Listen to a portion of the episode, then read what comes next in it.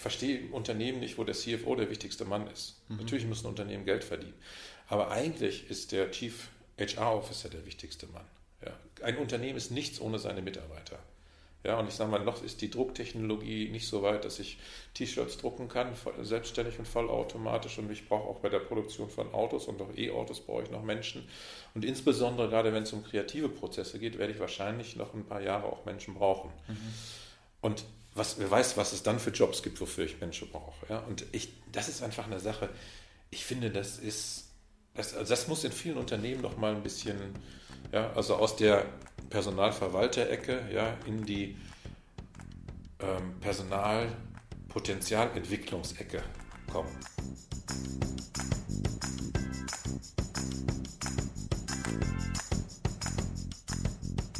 Hi Freunde, willkommen zum Was Helden tun Podcast. Mein Name ist Dominik Hoffmann und ich habe mich in München mit dem Hamburger Frank Schrader getroffen.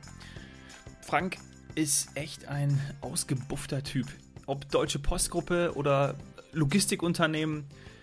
Er steht und lebt für Veränderungsprozesse. Und die begleitet er und steuert er extrem erfolgreich. Er hat Jura studiert, erstes und zweites Staatsexamen, dann in Unternehmen wie zum Beispiel BMW hospitiert und sich anschließend für ein Management-Trainee bei der Deutschen Postgruppe entschieden. Er erzählt davon, durch was für eine harte Schule er gegangen ist.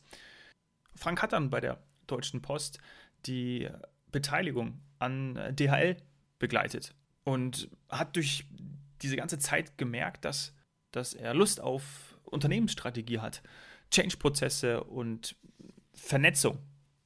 In verschiedenen Positionen, dann immer angedockt an der Geschäftsführung, war er in weiteren Unternehmen tätig. Und jetzt ist er auch noch recht frisch als Unternehmensberater für seine Klienten da mit dem Fokus auf Digitalisierung in der Personaldienstleistung und auch Nachfolgeregelung. Hört sich nach viel Veränderung an. Ist auch so. Viel Spaß dir jetzt beim Zuhören. Bist du Fußballer? Fußballfan? Nee, also ehrlich gesagt gar nicht. Ja. Ähm, das ist irgendwie an mir vorbeigegangen. Ich komme eher aus einer künstlerisch-musischen Familie. Ah. Also ich habe in, in, meiner, in meiner Jugend habe ich also ich glaube, in Spitzenzeiten fünf oder sechs Orchestern Waldhorn gespielt. Und ähm, also richtig anspruchsvolle Musik bis hin zur Pastorale von Beethoven. Also das war wirklich ein richtiges klassisches großes Orchester. Und der Vorteil vom Waldhorn ist, es gibt so wenige. Ja, also, das heißt, du kannst relativ schlecht sein, aber ich war ehrlich gesagt zu faul, ich habe nicht so viel geübt. Und äh, du hast aber immer eine Möglichkeit mitzuspielen. Und das war wirklich eine tolle Sache. Und, aber da kannst du dann nebenher nicht noch irgendwie großartig Fußball machen oder sowas. Und das Zweite, was man gerade bei mir festgestellt hat, ist auch, wie das zeigt auch, wie sich Dinge entwickeln. Man hat gerade bei mir Asthma diagnostiziert. Und der Arzt sagte, Mensch, jetzt haben Sie eine Erklärung dafür, warum Sie immer so ungern Sport gemacht haben, weil Sie keine Luft gekriegt haben.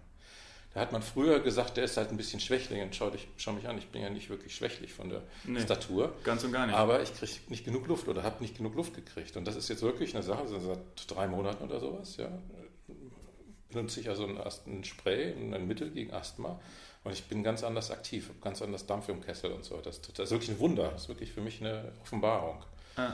Und was aber auch zeigt, und da habe ich mich auch gefragt, warum denn nicht die Technologie einsetzt, die zur Verfügung ist. Ne? Also gerade bei Lungenkrankheiten, wenn man die Daten aufbereitet und die, die äh, Ergebnisse aus dem MRT zum Beispiel nimmt, kann man viel, viel besser diagnostizieren, als das, ein, als das ein Arzt machen kann, wenn er mal eben auf so ein, auf so ein paar graue Schatten guckt. Ja. So, ne? Also das war für mich wirklich ein ganz, spannende, ganz spannendes Erlebnis auch. Mhm.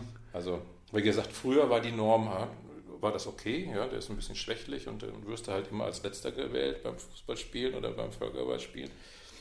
Und der Grund liegt ganz woanders. Nicht, dass, de, dass deine Lunge nicht funktioniert. Und hast du dann dir Gedanken gemacht, schade, warum wurde das nicht früher festgestellt?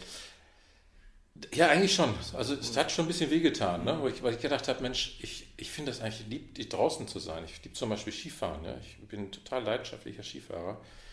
Aber ähm, gerade so, so Ausdauersport, wie zum Beispiel bei uns in Hamburg, joggt man gerne um die Alster. Habe ich auch mal eine Zeit lang ganz gerne gemacht. Aber wenn du dann merkst, irgendwie nach der Hälfte bleibt dir die Puste weg, ist das nicht so lustig. Ja. Wirklich, ne? Und, und, äh, Und eben auch als kleiner Junge, wenn du Fußball spielst, ne? So bei uns in, in Münster hieß das immer Pearl. Ich weiß nicht, ob Ja. du das kennst, so ein Ja, klar. Ruhrgebiet, ne? Du bist doch Pöhler, gibt es Ja. auch die Kappe, die äh, Jürgen Ja. Klopp mal aufgehabt hat. Ja, genau. Ist das vielleicht daher? Ja, das ist so Pearl halt, Ja, ne? ja. Fußball spielen heißt bei uns Pearl. Und das heißt im Prinzip, wenn du dann nicht, also nicht mit Pearlen kannst oder du hast richtig keinen Spaß dabei, geht halt ein Teil der Welt an dir vorbei. Und das Ja. ist beim, beim, bei der Musik ist nicht so schlimm. Ne? Also Mhm. beim Ballspielen habe ich immer genug Luft gekriegt. Ich wollte nämlich anfangen mit der Alliteration. Also eigentlich wollte ich sagen, hey, du kommst ja aus Dortmund, wie wohl fühlst du dich in München? Ja? Aber das ist natürlich Ja. eigentlich völlig, jetzt von der, von der Fußballmetapher und von der Fußballkonkurrenz her, zieht das ja bei dir nicht. ja, wobei ich natürlich als geborener Dortmunder schon so ein bisschen an, auch an, an, dem, äh, an der Borussia hänge. Aber eigentlich, sagen wir mal, ich lebe jetzt seit äh, Ende der 90er in Hamburg. Ja? Also wenn ich so ein bisschen Fußballherz habe, dann ist das Ja. St. Pauli, ehrlich gesagt. Mhm. der Underdog, ja, der klassische Underdog und also auch eine tolle Stimmung und äh, und ich bin in Münster aufgewachsen. Preußen Münster kennt man wahrscheinlich gar nicht, ja. Also Ich es gab kenn das Gründungsmitglieder der Bundesliga, ne? Ja. aber das waren so ich, äh, wirklich ganz, ganz eigentlich keine wirkliche Beziehung dazu. Aber Kenn das- ich das-. Ich, ich glaube, dass ähm, das Nordische auch aus deinem aus, deinem, aus deiner Sprache so ein bisschen raushört, weil du hast gerade auch das irgendwas mit ich sag Ja. mal Stein, Stein hast du nicht gesagt, aber so, das kam gerade raus. Ja, das ist komisch eigentlich. ne? Die Westfalen sprechen eigentlich hier kein, kein echtes, äh, kein echtes, äh, ja, sagen wir, Hamburger Schnack oder sowas. Ja. Aber wenn du so lange lebst in Hamburg wie ich, dann gewöhnt man sich das vielleicht ein bisschen an. Und ich muss sagen, ich fühle mich in Hamburg einfach sauwohl. Es ist wirklich so, ähm, ich wollte eigentlich gar nicht hin in den 90er, sondern das ist durch einen Zufall bin ich nach Hamburg gekommen, weil ich da vom Headhunter hingelockt worden bin und da hatte ich noch so Angst und ich habe im Rheinland gelebt, ja. ähm, Völlig andere Welt. völlig andere Welt, Party in Köln gemacht als Junggeselle und dann nach Hamburg, wo die Leute zum Lachen in den Keller gehen. Da habe ich gesagt, nee, da kannst du dich nicht wohlfühlen. Und dann fand ich die Stadt aber wirklich schön. Ja. Kannte sie gar nicht. Fand die Stadt schön und was mir echt ganz positiv aufgefallen ist, wie, wie höflich zurückhaltend die Menschen in Hamburg sind. Also wirklich so, das weiß nicht, was die ganz höflich fragen, ob der Platz daneben frei ist. Ja, so wirklich, wo man sagt, so ein bisschen dieses, das fand ich sehr angenehm. Da bin ich ein bisschen altmodisch, glaube ich. Ist das in, im Rheinland ist es anders? Ja, definitiv. definitiv. Hör mal, Also, setz dich da hin. ja, ne, also die, wir haben ja als Westfalen, als, als, aufge, als gebürtiger und aufgewachsener Westfale haben wir sowieso Probleme mit den Rheinländern. Das ist Ja. so ähnlich, glaube ich, weiß nicht, in Bayern vielleicht mit den Bayern und den Franken. Ja, Ne, so ein bisschen. zumindest, sich- neckt, zumindest neckt man sich. ne? Genau, man ja. liebt sich und man hasst sich ein bisschen. Ne, Ja. so, ja. Ich bin sogar ein paar Mal in Münster gewesen und in Dortmund auch, weil ich in äh, Paderborn und Berlin, auf allem in Paderborn studiert habe. Ah, okay. Ja. Daher äh, bin Ja. ich auch schon mal mit dem Rad durch Münster gefahren, wie wahrscheinlich so viele. Ja, Schwarz-Schwärzer Münster, Paderborn. Ne? ja So sagen wir im Norden. genau. Ja. Fehlt nur noch Bielefeld. Ja, genau. Da war ich ja auch lange, wie du, wie du vielleicht gesehen hast, Ja. jetzt die letzten äh, neun Jahre. Also insofern. Lass uns, lass uns von vorne Ja, anfangen, weil gerne. du gerade auch gesagt hast, ähm, dass es dich, dass sich ein Headhunter nach, nach Hamburg gezogen hat. Mhm. Du hast ähm, Jura studiert, auch erstes und zweites Staatsexamen. Manche hören ja nach dem ersten auch auf, aber du Ja. hast. Ja, das ist ja mein westfälischer Dickkopf. Ne? Wenn wir Sachen anfangen, dann machen wir die fertig. Ja, mein Motiv war eigentlich ein ganz anderes. Was, warum habe ich Jura studiert? Weil mich ähm, die Denkschule interessiert. Bin ich auch wieder konservativ. Ich bin wahrscheinlich so ein neugieriger Konservativer. Aber mich hat die, die klassische Denkschule interessiert und habe gesagt, also du musst entweder Theologie oder Jura studieren. Und da ich nicht sehr gläubig, also ich bin zwar gläubig, aber nicht so gläubig, nicht gläubig genug, um, um Theologie zu studieren, ähm, dann, dann habe ich gesagt, da musst du Jura studieren. Und äh, dann hat die ZVS mich nach Konstanz geschickt, was ich super fand. Ja. Am Bodensee habe ich gesegelt und Skifahren gewesen. Zwei Leidenschaften, die ich wirklich habe. Und habe es sehr genossen, da zu studieren. Und äh, habe dann mich auf Europarecht konzentriert. Bin dann noch nach Brügge gegangen für ein Aufbaustudium als Europakolleg. Habe mein Referendariat in Berlin gemacht, ähm, kurz nach dem Mauerfall, was total spannend war. Also wirklich eine super aufregende Stadt, was sich ein bisschen in den Noten niedergeschlagen hat von meinem zweiten Staatsexamen. Aber habe da auch tolle Sachen gemacht, wie meine Verwaltungsstation in, in Montevideo, Uruguay, eine Botschaft, ja, und äh, also wirklich super Sachen. Oder bei BMW Rolls-Royce in Frankfurt war ich Ja. auch, ne, habe da in der Rechtsabteilung ähm, hospitieren dürfen und wirklich äh, sehr viel dieses Internationale und Wirtschaft aus der Juristenperspektive kennengelernt. Und da ist der Wunsch äh, gewachsen, ins Management zu gehen und nicht eben so die klassische Juristenschiene zu machen, Rechtsanwalt zu werden oder in eine Beratungsgesellschaft zu gehen oder sowas, sondern wirklich zu sagen, ich mache, ich gehe ins Management, da gibt es zwei Wege. Ne? Entweder du du wirst Management-Trainee ja, oder Vorstandsassistent. Und ich habe dann gesagt, okay, ich fange mal, habe ein Management-Trainee bei der Deutschen Postgruppe bekommen, was echt cool war. Die haben das gerade neu aufgesetzt gehabt, haben da wirklich viel investiert in die jungen Leute. Und ich bin dann aus dem Trainee-Programm, das habe ich ähm, vorzeitig beendet und bin dann von dem damaligen Vorstand international gefragt worden, ob ich nicht Lust habe, die Beteiligung DHL zu managen. Das war damals die, ich glaube, wichtigste Beteiligung der, der Deutschen Post und die, das habe ich eigentlich bis kurz vor der Übernahme als äh, Kooperationsmanager, also als besserer Vorstandsassi, wenn du so willst, ja. gemanagt, was wirklich sehr, sehr spannend war. Weil ja total viele Sachen für dich neu, oder? Ja, also es wäre sehr anspruchsvoll in dem Sinne, dass ich in Sachen also ich musste zum Beispiel die Shareholder-Meetings vorbereiten. Mhm. Und das Ganze auf Englisch natürlich, ja, mit den äh, Shareholder waren damals Lufthansa, Japan Airlines, ja, und das Management äh, von DHL.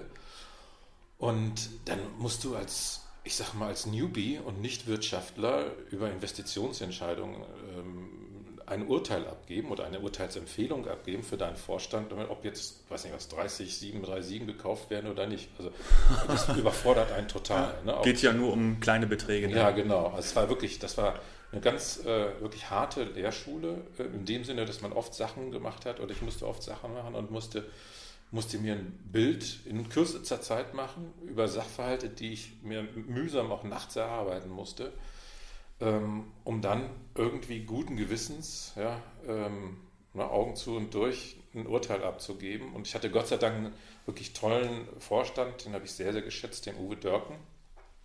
Auch McKinsey-Schule, ähm, viele kamen da von McKinsey.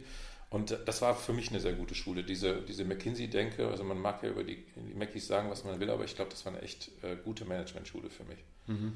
Also war echt spannend. Und dann auch mit den äh, Joint Ventures Plan, ja, die Strategie. Also ich glaube, da habe ich, hab ich meine, meine, meine Lektionen in Strategie gelernt. Das ist eigentlich das Thema, was mich eigentlich seitdem ähm, fasziniert, begeistert, verfolgt, manchmal auch. Also Unternehmensstrategie. Mhm. Und wie ging es dann weiter? Dann ähm, auch so eine klassische, klassische Geschichte. Ich, ich hatte die Wahrnehmung, dass ich einigen Leuten da zu schnell Karriere gemacht habe. Und ähm, das hat dann, also zumindest meiner Wahrnehmung nach, also ich habe das jetzt auch nicht weiter aufgeklärt, auch dazu geführt, dass ich von einem In, vom Direct Report zum Indirect Report äh, bei Dörken äh, werden sollte. Und das fand ich nicht so gut. Und dann habe ich gesagt, okay, es gibt ja noch andere Opportunities. Und es gab da in Hamburg ein mittelständisches Logistikunternehmen, die wollten einen Börsengang machen, an einen neuen Markt gehen. Und da habe ich gesagt, ja cool. Ja, also ich sage mal, ich habe Projektmanagement, habe ich ja gelernt, kannst du. Und ähm, ich sage mal, solange es jetzt nicht der Bau eines Atomkraftwerks ist, ja, also kann man eigentlich mal solche Projekte managen. Und da dachte ich, das ist eine gute Chance, wieder zu wachsen, was Neues zu lernen. Mhm. Ja, also mit, mit Konsortialbanken sprechen, ja, mit PR oder IR-Agenturen sprechen, dieses Projekt äh, durchzuziehen, eine vernünftige Story gemeinsam mit den, mit den Führungskräften erarbeiten. Das war echt eine, auch ein super spannendes Projekt. Man kann eigentlich sagen, so ein bisschen fast forward. Ich hab, bin dann nach Hamburg gekommen mhm. zu diesem Logistikunternehmen. Die hatten eine, eigentlich damals, ich sag mal, das war Ende der 90er, hatten sie wirklich gute Börsenstory, war als erster paneuropäischer E-Fulfillment-Anbieter an, an den neuen Markt zu gehen. Krass. Das war so die Zeit, da waren die, die Startups alle schon da und dann die zweite Welle war so die Logistikwelle. Mhm. Ja, also Wann, welche, welche, welche, welchen Jahr sprechen wir da? Wir reden, ich würde sagen, von ähm, 98, 99 okay. sowas. Ne? 99 würde ich sagen. Mhm. Und ähm, da sind Firmen an den Markt gegangen wie ähm, Microlog, sagt die vielleicht noch was. Ja? Also, ja. Ich weiß nicht, ob es die noch gibt. Also Fiege wollte auch einen Börsengang machen. Mhm. Das waren so wirklich so die Logistiker, die gesagt haben, naja, jetzt haben wir den E-Commerce ähm, Schwapp hinter uns, die sind alle an die, an die Börse gegangen und jetzt kommen wir nach. Und dann kam der, der Börsencrash in den zweit, also Ende, ja. Ende der 90er, Anfang der 2000er ähm, und das Projekt wurde eingestampft. Alles ne, zusammen, alle Investitionen in Frage gestellt und das war auch so menschliche menschliche Logik. Wenn ich mir überlege, es gab da auch im Vorstand ganz unterschiedliche Tendenzen. Auf der einen Seite haben einige Vorstände, wie so oft ja, oldschool gesagt, ich definiere mich nach Anzahl von Mitarbeitern, LKWs, Quadratmeter Lagerfläche und so weiter. Und ich habe gesagt, das macht doch keinen Sinn. Ich hatte bei der DRL gelernt, das spielt keine Rolle, sondern entscheidend ist, was du für einen Umsatz machst, beziehungsweise noch viel wichtiger, was für ein Ergebnis du machst. Ja, ja und eben nicht sozusagen in Assets zu investieren, sondern in sein Geschäft zu investieren, ja, in die Zukunft zu investieren. Das war so die DRL-Schule, ja, mhm. die total faszinierend, wahnsinnig schnelles Geschäft. Klingt sehr progressiv. Genau, sehr, ja. sehr progressiv. Und das war natürlich auch, übrigens, um nochmal zurückzukommen, eine ganz spannende, ganz spannende Situation, auch die unterschiedlichen Kulturen zu sehen zwischen der Deutschen Post und der DRL. Ne, also wirklich auf der einen Seite noch sehr viel ähm, mal, ja, verkrustete Strukturen bei der Post, ja, auch sehr ähm, ja, behördlich schon mhm. fast. Ne? Also in sich Beurlaubung ist zum Beispiel so ein Begriff, der da war. Da sind Leute beurlaubt worden also im Beamtenstatus, um einen Angestelltenvertrag mit einem höheren, flexiblen ähm, Gehaltsanteil haben zu können. Und also wirklich so ganz komische Konstrukte. Also so, wie man es sich bei der Post vorstellt. Ja, so ein bisschen so, wie man, wie man sich auf der anderen Seite aber auch wirklich wieder eine wahnsinnige Dynamik durch die Mackies mhm. in der Spitze. Also es war, ich glaube, das ist, eine, ist wirklich eine Erfolgsstory. Was, mhm. was, äh, aber das ist ja ganz spannend, weil häufig ist ja so, wie kann man zum Beispiel Change Management betreiben? Und das war ja wirklich, ähm, da wirklich große Veränderungen, wenn oben die Spitze antreibt, schnell ist, sich Berater reinholt, wie es ja dann ja. auch passiert ist, und dann aber unten die Strukturen, Mitarbeiter mitgehen müssen. Ja. Wie war das aus deiner Sicht? Also durchwachsen, weil es ist natürlich ein, also das, das Problem ähm, beim Change ist, du brauchst natürlich die, die Spitze. Und du brauchst eine Einigkeit in der Spitze. Es bringt überhaupt nichts. Und wir werden dann noch wahrscheinlich öfter darauf kommen, auf das Thema, wenn sozusagen der eine Vorstand sagt, wir gehen rechts, der andere sagt links. Ja? Oder noch schlimmer, ja. dass vier oder fünf Vorstände und jeder hat seine eigene ja, Agenda. Super ja? gut. Und das ist aber, ich, ganz ehrlich, das ist nicht die Ausnahme. Mhm. Ja? Und trotzdem funktionieren diese Unternehmen, Klammer auf noch, Klammer zu, ganz gut. Ja. Und es ist krass, dass sie noch so gut funktionieren, auch über wirklich. Jahrzehnte. Ganz, ganz verrückt. Ne? Und auch, dass es immer noch gut funktioniert, dass Menschen mit Angst zum Beispiel funktionieren. Also ja. das durchaus, es gibt ja viele. Und das auch über Jahre. Auch über Jahre. Ja. ja. Und das ist, macht mich auch traurig. Das ist zum Beispiel auch eine Sache, wo ich sage, das ist, das ist finde ganz, eine ganz große Hoffnung, die ich auch in Technologie setze. Ja? Also egal, da rede ich jetzt nicht nur von Internet, sondern auch von Blockchain, mhm. dass, es, dass sie zumindest das Potenzial hat, ganz viele Leute zu befreien, ja? der Wissenszugang. Das finde ich also wirklich ganz, ganz wichtig auch. Kurze Zwischenfrage. Mhm, Hast du, weil du eben auch von von schlaflosen Nächten gesprochen hast, mal oder auch natürlich unter einem Druck, unter enormem Druck ja auch, auch gestanden bist. Wie war das für dich? Und auch gerade vielleicht mit dem Vergleich, so wie dein Leben sich dann auch verändert hat und wie es jetzt ist, rückblickend betrachtet. Also da war es ehrlich gesagt einfacher, weil es, also du, wenn du ein junger Mann bist, mhm. ja, du hast nichts zu verlieren. Mhm. Vielleicht war es auch einfach, es war einfach auch normal vielleicht. Ja, also ich glaube, da war ja eine große Aufbruchstimmung, ja, auch Ende der äh, 90er mit dem, mit dem ersten, die erste Internetwelle, wenn du so willst, da hat man gedacht, Mensch, also da haben wir vieles, was jetzt schon wiederkommt, auch schon damals gedacht. Also das, weiß nicht was, flache Strukturen, ja, Hierarchielose, agil. agil das wirklich, das ist alles, wird alles wieder aufgekocht. Ne? Und, ähm, und ich glaube, als junger Mann hat man wahnsinnig, oder als junge Frau hast du einen wahnsinnigen Vorteil, weil du hast keine Familie, du hast also zumeist noch nicht ein Haus gekauft, ja, du hast im Prinzip, die Welt steht dir offen, zumindest für, denkst du, dass dir die Welt offen steht. Und du hast, du hast zumindest, du, du bist viel risikoaffiner, als du das nachher bist, wenn du sagst, okay, du, hast, du musst dafür sorgen, dass der Schornstein raucht.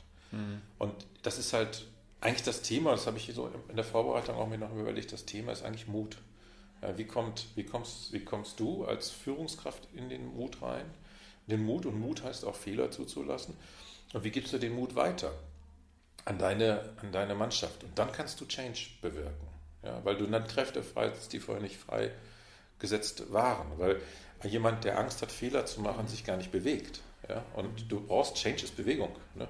Da passt es. Ähm, leider ist ja, ist ja Kobe Bryant verstorben vor ein paar mhm. Tagen, ähm, von dem ich mir früher immer die ganzen Videos angeschaut und jetzt kamen die ganzen vielen Zitate von ihm ähm, wieder hoch und da habe ich auch eins gelesen, das passt jetzt ganz gut. Das Wichtigste ist es, Menschen zu inspirieren, damit sie Großes erreichen können. Super. Ja, genau das passt jetzt hier. Ja. Das ist die wichtigste Aufgabe einer Führungskraft, ist es, nicht Menschen zu führen, sondern Menschen in ihre Stärke zu führen. Ja. ja also Menschen zu befähigen, ja, sich dann zurückzunehmen, Menschen zu, zu, einem Wachstum zu bringen, was sich diese Menschen selber nicht haben vorstellen können. Das ist ja. für mich die schönsten Momente in der Führung, wenn ich merke, aha, da ist jemand, der die ganze Zeit als graues Mäuschen sozusagen durch die Organisation geschlichen ist und der ist dann zufällig bei mir gelandet, ja, und entwickelt sich dann plötzlich zu einem strahlenden Schwan. Verzeih ja. mir diese. das ist schön. Ich, ich, ich habe das Bild nicht vor mir. Ja. Und vor allen Dingen eben, dass, der, dass die Führungskraft oder ähm, die, der Vorgesetzte oder Vorgesetzte eben nicht Angst hat, dass derjenige einem gefährlich wird, ja? genau. sondern dass man nur zusammen ja.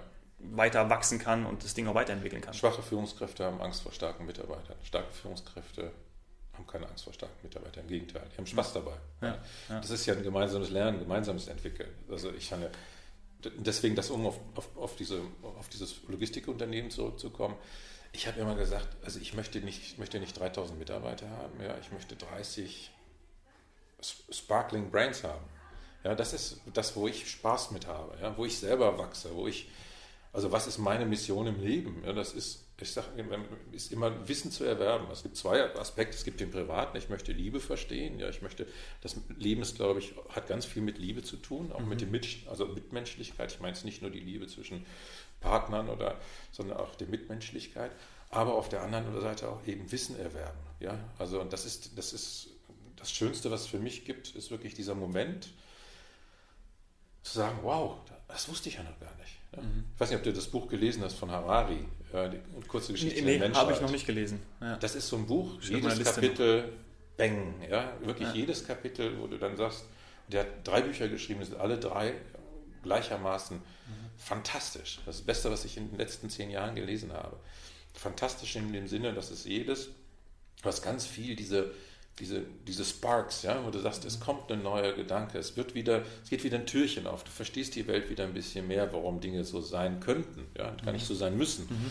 Ne, und aus dieser Summe, das ist ja dieses Puzzle, was nie aufhört, glaube ja. ich, bis zum Lebensende hoffentlich nie aufhört. Dass es ja auch mehrere Lösungen geben kann. Genau, ja, genau. Früher, glaube ich, war es bei mir auch so, dass ich gedacht habe, okay, hm, gibt eigentlich nur diesen einen Weg und dann auf einmal öffnet sich was und mhm. denkst, ah ja, ich kann aber auch hier hingucken und mhm. dahin gehen. Mhm. Und das macht auch super Spaß, wenn du mhm. merkst, genau. wie viele Möglichkeiten da sind. Mhm. Genau, absolut. Ja. Dein Lebensmotto passt ganz gut dazu.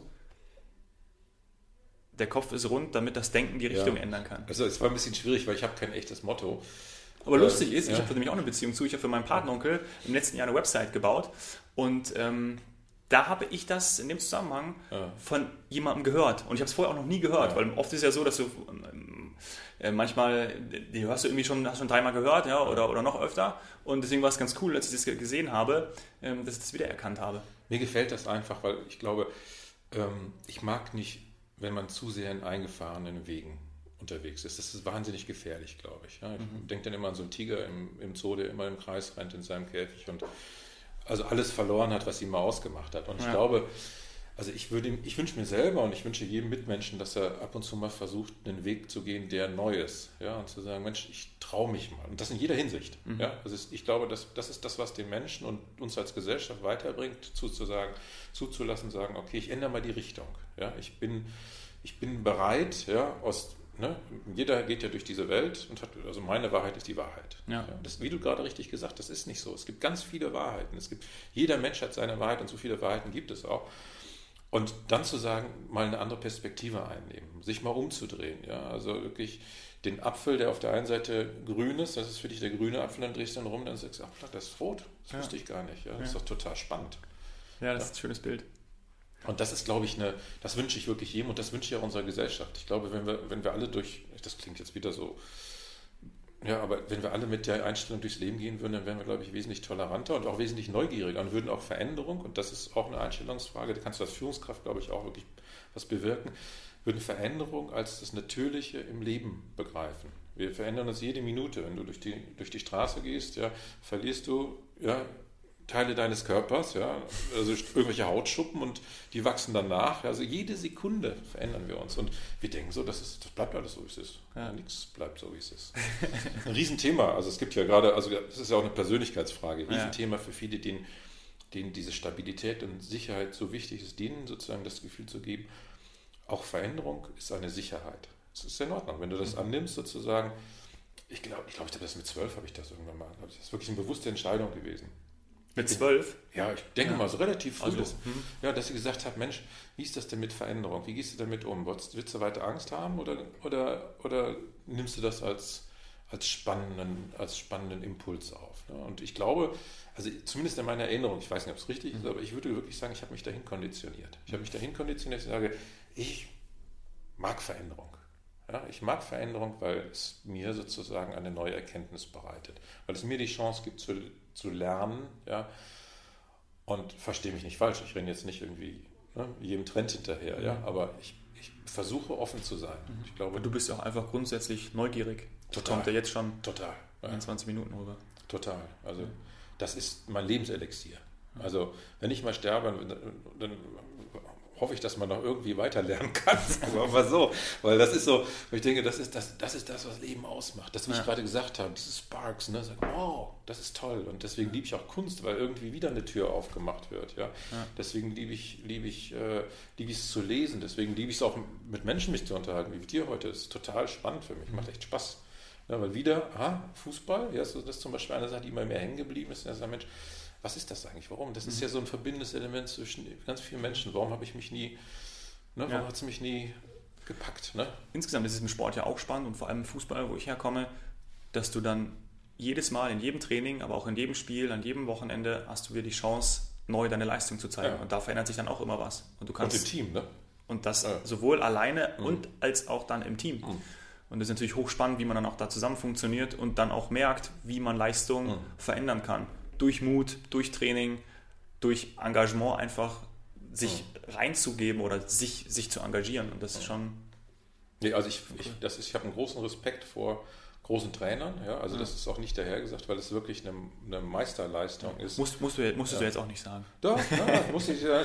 Nee, aber es ist wirklich so. Also es ist wirklich eine Meisterleistung, so ein Team zusammenzuschweißen, ein Team aus Individuen zusammenzuschweißen, auch Hochleistungs...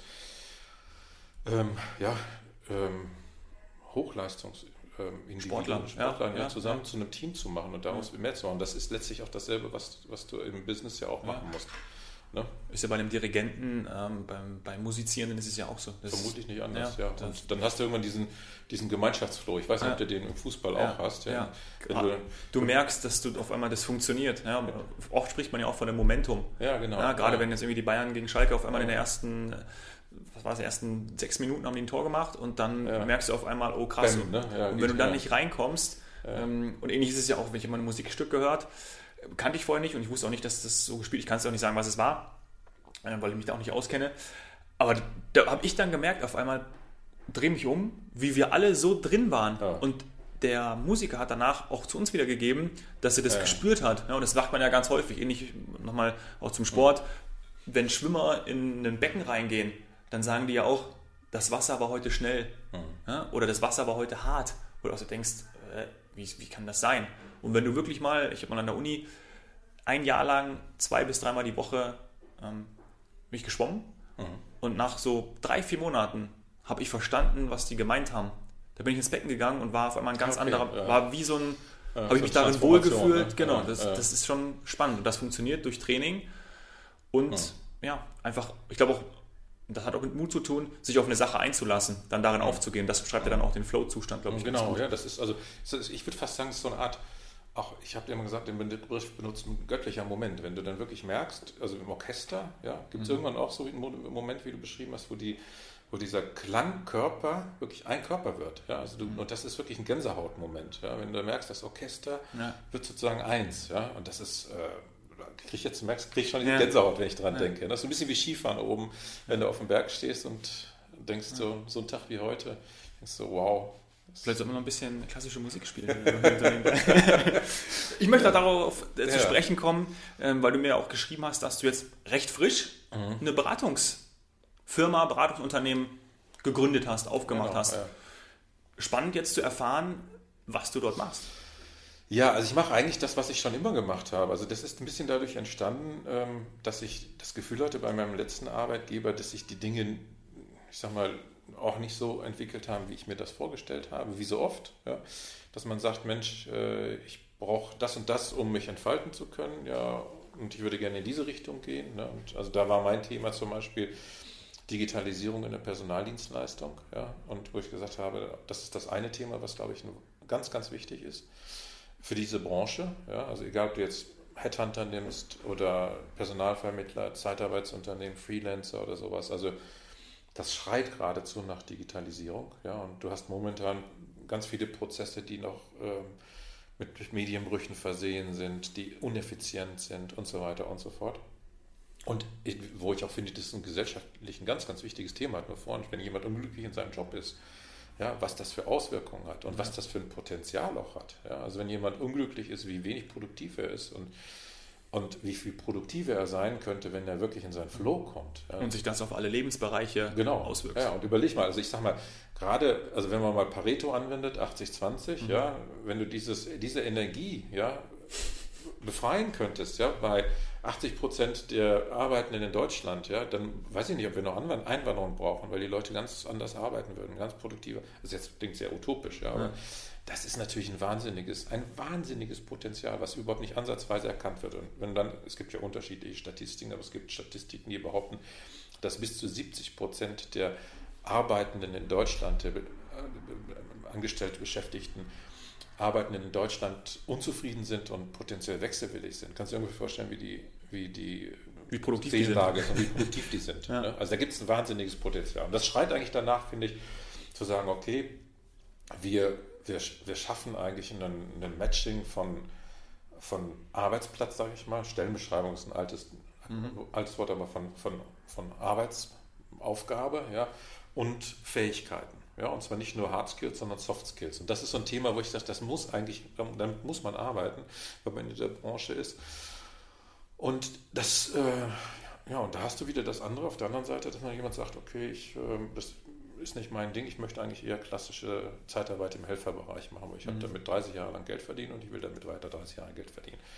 Und da sage ich nur, Achtung, ja, wir haben E-Mobilität, wir haben Digitalisierung ja, in der Produktion, wir haben ähm, möglicherweise auch konjunkturelle Risiken, da wäre ich als Unternehmer extrem vorsichtig. Ne? Und da sind wir eigentlich so, weißt du, das ist so eine Schere, wo man dann irgendwann sagt, okay, kriegen wir die geschlossen irgendwie. Das ist so das eine, was mich da in die Veränderung gebracht hat. Das andere ist, dass ich nochmal Vater geworden bin. Ich, mhm. Also auf meine alten Tage bin ich nochmal äh, vor anderthalb Jahren Vater von einer ganz süßen Tochter geworden. Schön. Und das Glückwunsch. ist echt Hammer. Ja, und das, das das hat auch, danke dir, das hat auch dazu geführt, dass ich nochmal nachgedacht habe, wie viel möchte ich sozusagen in, in, ja, wie viel möchte ich zu Hause sein einfach und wie viel möchte ich unterwegs sein. Das ist das Zweite. Und das Dritte ist auch, dass ich gesagt habe, Mensch, ähm, ich habe jetzt bummelige, weiß nicht was, ja, 25 Jahre oder sowas, ja, 20, 25 Jahre als, als Angestellter gearbeitet, immer im, in der Beratung. Ja, Im Ergebnis war ich immer Berater von Vorständen, Sprechern der Geschäftsführung, also von, von Top Executives. Und habe eigentlich gedacht, so, weißt du, wenn, dich, wenn, wenn du das Inhouse machst, dann kannst du das doch auch als Berater machen. Ja, ist doch eigentlich viel besser. Mhm. Ja, weil ich sag mal, du hast viel mehr Freiheit, du kannst auch mal Nein sagen. Ja, also ähm, das kann ich mir Gott sei Dank jetzt auch leisten, dass ich Nein sage, mhm. ja, dass ich dann nicht alles mitmache. Ähm, dass ich mir auch meine Partner sehr gut aussuche, dass ich sage, ich möchte, wenn ich zum Beispiel jetzt nach München gefahren bin, ich habe einen super Geschäftspartner in München, ganz tollen, kultivierten Menschen, wo es echt Spaß macht, mit dem auch zu reden. Ja, das ist nur so Sachen. Ähm, den Luxus möchte ich mir einfach leisten. Mhm. Und äh, das kann ich Gott sei Dank. Ja, ähm, Schön. Und, und das ist, das ist eigentlich, das sind so die, die Impulse gewesen. Und dann habe ich gesagt, Mensch, dann machst du das. Und das ist so ein, ein Thema, ist wirklich mittelständische Unternehmen in strategischen Fragen zu beraten. Wie, also ein Thema ist Digitalisierung, das andere ist aber oft auch Nachfolgeregelung.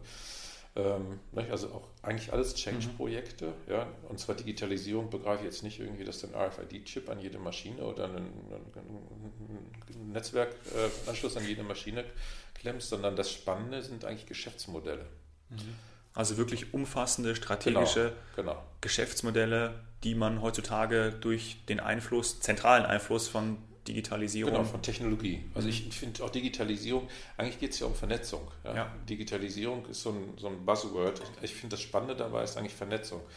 Und das ist ein Thema, ich meine, das habe ich, hab ich in der Logistik ja schon einmal gemacht. Ne? Also, Klar. dass ich da eine virtuelle Logistikfirma gegründet habe in ja. den wilden Ende der, Ende der 90er, Anfang der 2000er aus dieser, aus dieser Situation heraus. Ähm, ich habe in den, ich glaube in den 80ern, als das Internet entstanden ist, habe ich schon mit einem Kumpel überlegt, so eigentlich müsste man das so vernetzen, dass man das Wetter in Südamerika, die, den, die Entwicklung der Rind, Rinderpopulation auf den Lederpreis umrechnet und das wiederum auf den, auf den Preis von Schuhen. Ja? Das war echt so, da hat noch keiner dran gedacht. Dann haben wir gesagt, eigentlich müssten wir so eine Plattform machen. Und das ist, zeigt aber eigentlich dieses Beispiel, was Vernetzung bedeutet. Ja. Ne? Also, dass man sagt, wenn du wirklich das konsequent die Information vernetzt, dann hast du einen wirklichen, dann hast du einen Wissensvorsprung und kannst dann auch sagen, okay, kannst morgen sagen, in der nächsten Saison ist der Lederpreis, der pro Quadratmeter liegt da und das hat folgende Auswirkungen auf die, auf die Preise von Schuhe. Ja. ja also das ist letztlich Information, also historisch immer Information ist das Entscheidende gewesen. Ne? Ich finde es sowieso super spannend, dann solche Zusammenhänge zu bilden und mhm. auch dann, genau. also das erstmal zu erkennen genau. und dann auch zu sehen, was sind die nächsten Schritte, was, ja. was folgt daraus. Genau. Und man darf die Komplexität aber nicht unterschätzen. Ne? Das ist ja so Stichwort ökologische ähm, Auswirkungen von, von deinem Handeln. Die Komplexität ist, ist erheblich. Ne? Ja. Also ich sag mal. Das merken wir ja auch aktuell. Meine, man, ich glaube, es wird immer komplexer, aber ich glaube, so eine komplexe Welt wie aktuell mhm. kann man einfach auch nur noch schwerer nachvollziehen, auch verstehen, mhm. warum manche Sachen so sind. Ja?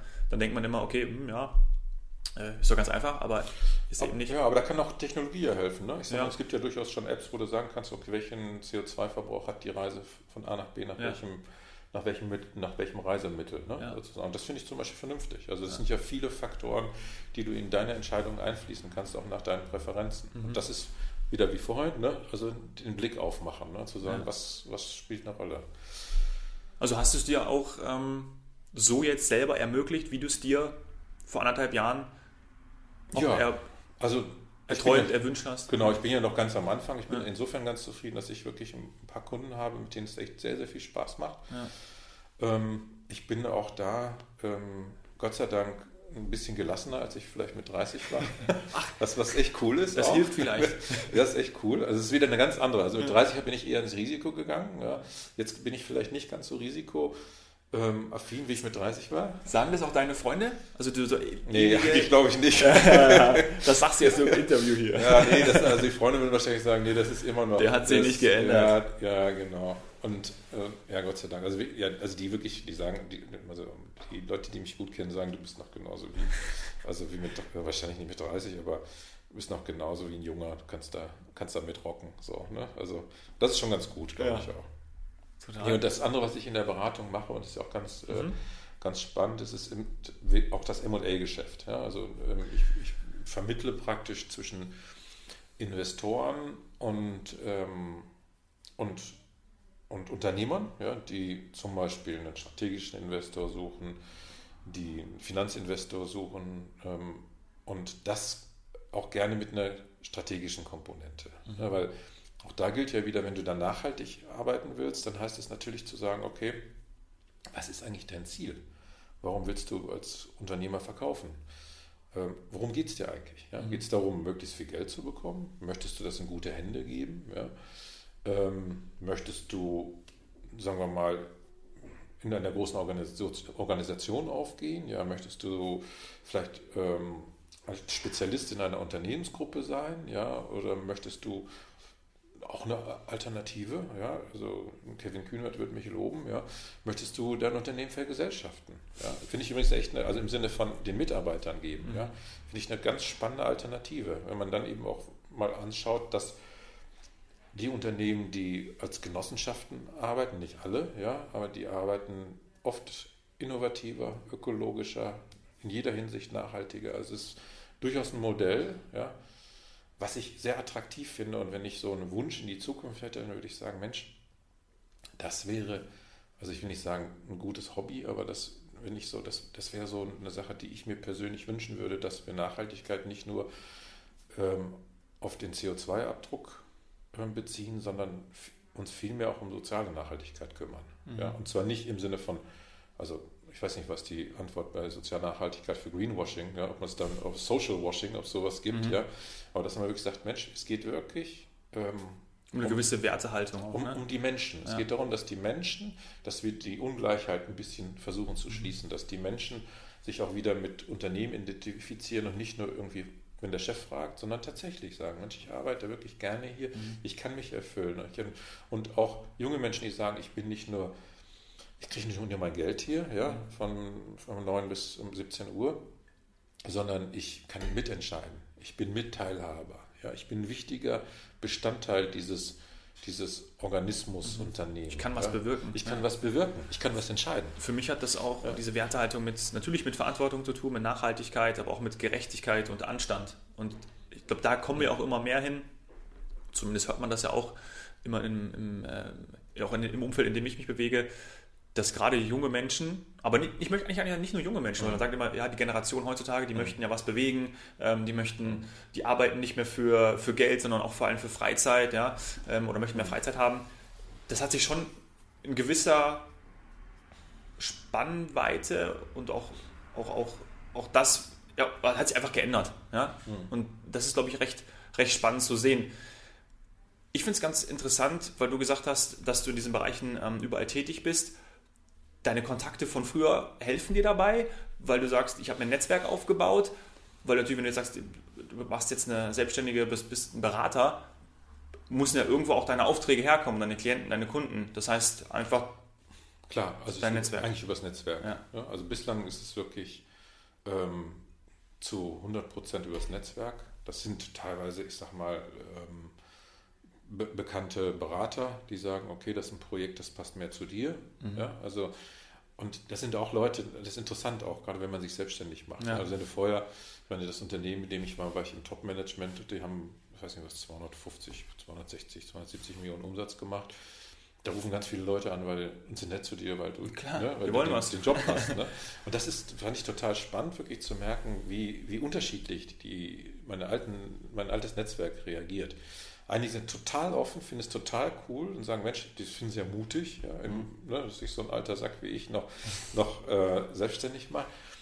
Ähm, und, und also auch das nicht aus der Not heraus, sondern mhm. wirklich aus, aus der Seelennot. Ja, nicht, also nicht, aus, nicht weil ich jetzt, ne, also ich, ich habe das entschieden und ich gehe den Weg. Ja. Ähm, jetzt, jetzt fragt sich der eine oder andere natürlich und ich auch, wie alt bist du denn eigentlich? 53. Ist heutzutage nicht alt. Nee, finde ich auch nicht. Ehrlich gesagt, du bist sowieso nur alt, so alt, wie du dich fühlst. Und ja. ich fühle mich so, wie ich mich fühle, aber ich denke jetzt nicht über das Alter nach. Also ich, das ja. ist ja, das hängt ja auch davon ab, mit was für Leuten du rumhängst. Ja? Wenn ja. du sagst, okay, du bist mit Leuten zusammen, die, die was Interessantes mitbringen, ja, die sozusagen den Kopf jung halten, dann bist du auch. Also, ja, klar. Ne? klar. Ich finde Alter Und dein Job jetzt, der hält dich ja auch jung. Ja, das ist cool. Das ist wirklich, also ich bin, das andere Thema ist wirklich, ich bin wirklich an so einer, an, an, an, an ich habe mit, viel, einig, mit einigen Startups zu tun, die ich, die ich auch berate, was ich auch spannend finde, oft eben in dem B2B-Bereich, aus dem ich komme, ähm, was, was echt Spaß macht ne? und mhm. wo, wo es ja gerade um das Thema Skalieren geht. Ne? Wie kann ich im Prinzip mich eine gute technische Lösung in der, in der alten Economy, wenn du es mal so nennen willst, wie kann ich die etablieren? Ja? Und wie kann ich da sozusagen eine Brücke schlagen? Und ich glaube, dafür braucht du Verständnis von beiden Welten. Ne? Mhm. Und und das, glaube ich, bring, kann ich, kann ich, äh, ja, das bringe ich mit. Und das, ich habe einerseits wirklich die, die Neugierde aus der digitalen Welt. Ich habe die erste Digitalisierungswelle mitgemacht, bin jetzt bei der zweiten mit dabei, wenn du so jetzt vor zweite, ja, aber es gab ja zwischendurch auch die, mhm. weißt was ich meine. Mal ne? gucken, wie viel noch kommen. Mal gucken, wie viel noch kommt, ja. Also das ist ganz, ganz wichtig, diese Welten ja zu verbinden. Genau. Ob man jetzt von einer neuen oder alten Welt spricht, ist da genau. völlig wurscht, sondern ähm, das ist ja. ja super gut, dass man, und deswegen ist es auch ganz wichtig, zusammenzuarbeiten.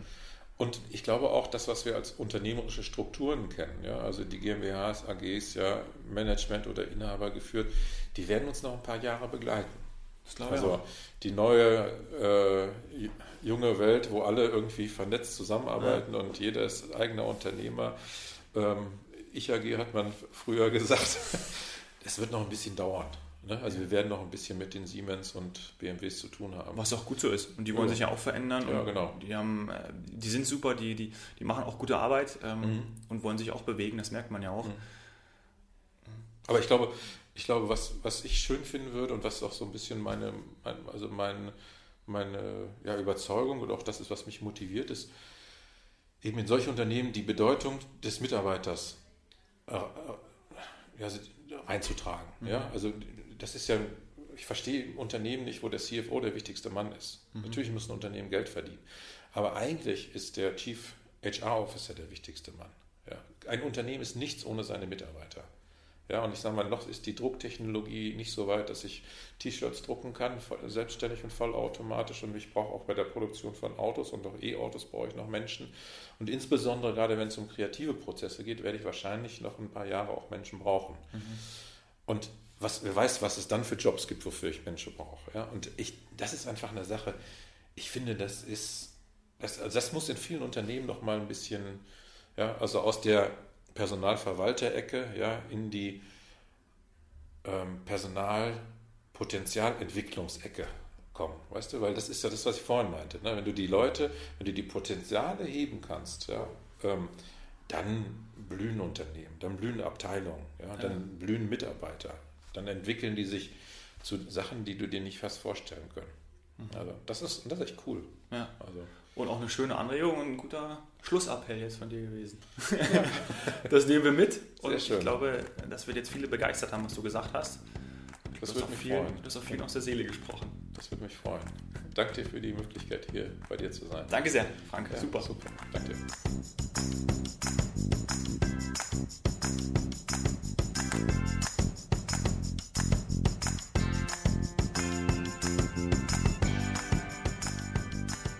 Das war das äußerst angenehme Gespräch mit Frank. Was habe ich gelernt? Was nehme ich mit? Neue Projekte lassen dich wachsen und für Veränderungen braucht es Einigkeit, denn ich zitiere jetzt nicht nochmal Kobe Bryant, sondern vielmehr Frank. Führung ist Menschen in ihre Stärke zu leiten. So ähnlich hat er es gesagt und genau das ist es im Job, in der Musik, im Sport, ich glaube überall. Andere Menschen zu befähigen, ihr Potenzial ausleben zu können. Wenn dir die Folge mit Frank gefallen hat, dann hinterlass bitte eine 5-Sterne-Bewertung bei iTunes. Darüber würde ich mich sehr freuen. Auch wenn du mir Gäste vorschlägst aus deinem Umfeld, aus deinem Bekanntenkreis. Wer soll mal hier im Podcast mit mir sprechen und seine Heldenreise erzählen? Lass es mich wissen. Schreib mir auf Instagram at domhoffmann oder per Mail dominik.hoffmann at washeldentun.de. Danke sehr, dass du zugehört hast. Danke sehr, dass du da bist. Cheers, Hero.